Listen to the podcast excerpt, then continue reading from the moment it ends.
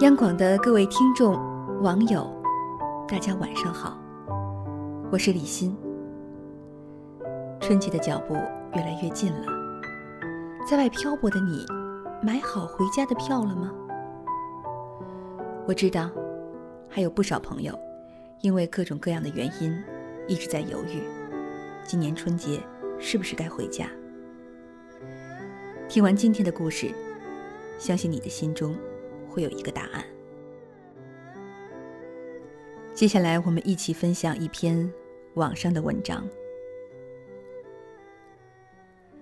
早上，我开车行驶在路上，车载收音机里传来了这样的一条消息：一位六十三岁的母亲在朋友圈公开征集一名女儿，年龄十九到二十四岁，如果陪她去三亚旅游。他不但愿意负担全部的旅游费用，而且会赠送一部 iPhone 七手机。什么？这么好的事儿？天上掉馅饼，还是天上掉陷阱呢？后来我上网，发现网上抛出了这位李女士朋友圈的内容，还有她自己的手机号，可见这条消息绝对是真实的。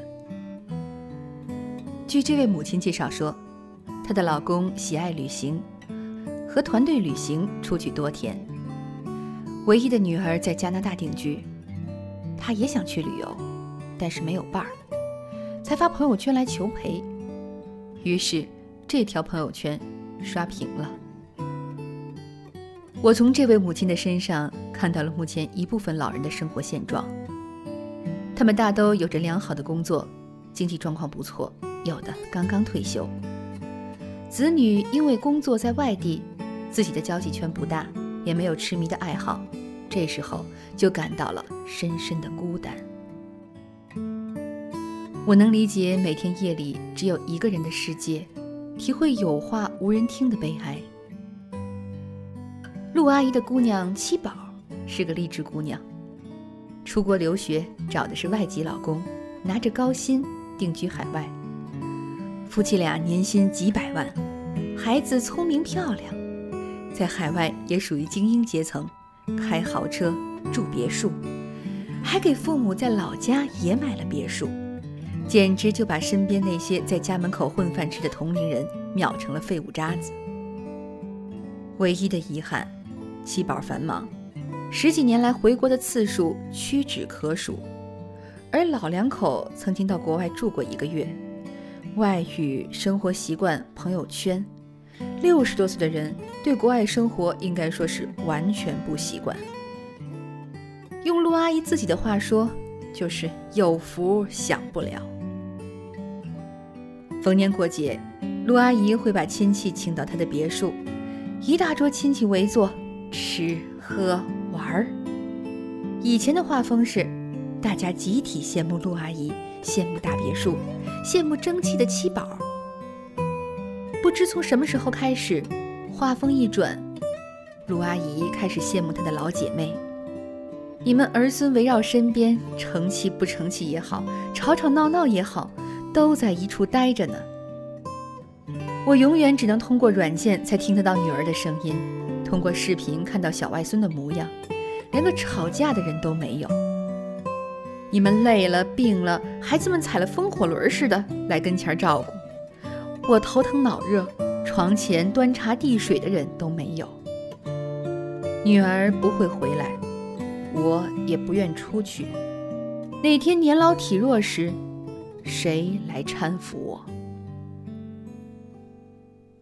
有句话说得好：世界上最长情的告白，就是陪伴。虎哥是朋友圈里的真汉子，他在深圳已经落户，厂子也是顺风顺水。年前突然卖掉了厂子，一家人搬回了小镇生活，每天陪老爸钓钓鱼、遛遛鸟，围着家里的水塘走上七八个来回。朋友们大惑不解，人到中年何事折腾？虎哥轻描淡写的说。老父亲已经是肺癌晚期，化疗痛苦，还无济于事。我只能陪在老父身边尽孝。如果我不回来，哪怕日后我登上福布斯，都永远会抱憾。钱用了，还能赚。朋友一时无话，他想起了自己的父亲。他的父亲患病的日子，正是他一个微电影拍摄的收尾阶段。他砸进去了近八十万，大部分都是借的。他焦虑，一心要尽快弄好，让父亲看一眼。可是，子欲养，亲不在。他的电影在后来拿奖无数，每当他听到筷子兄弟的父亲，他就哭得不能自已。以前朋友圈有一句让人落泪的话疯传：“我拼命赚钱的速度赶不上父母衰老的速度。”现在钱是赚到了，人却见不到。母亲的孤单刷了屏，亲情的维系欠了费。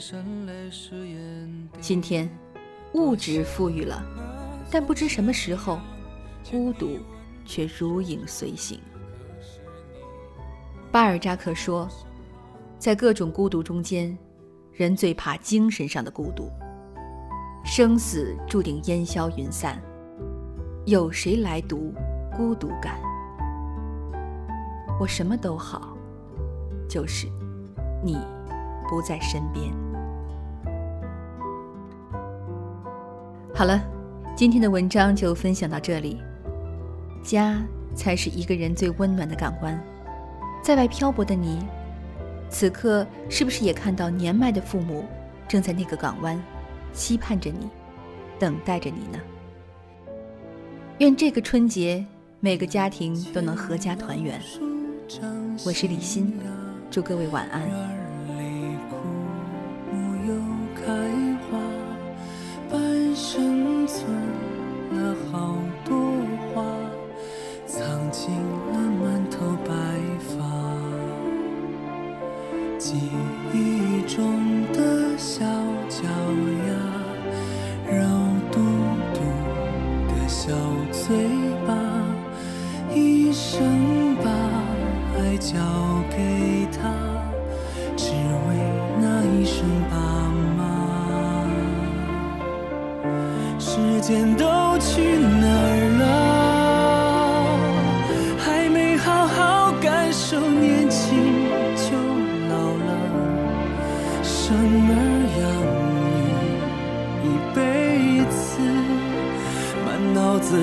是孩子哭了笑了。时间都去哪儿了？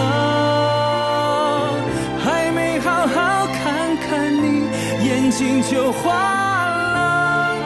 柴米油盐半辈子，转眼就只剩下满脸的皱。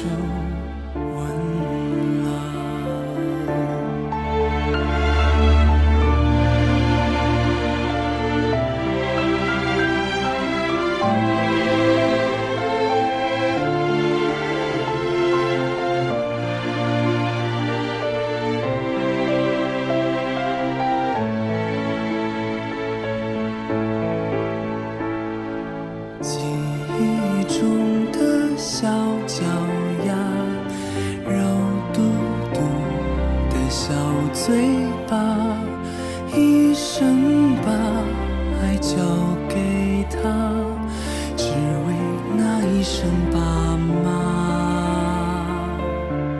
时间都去哪儿了？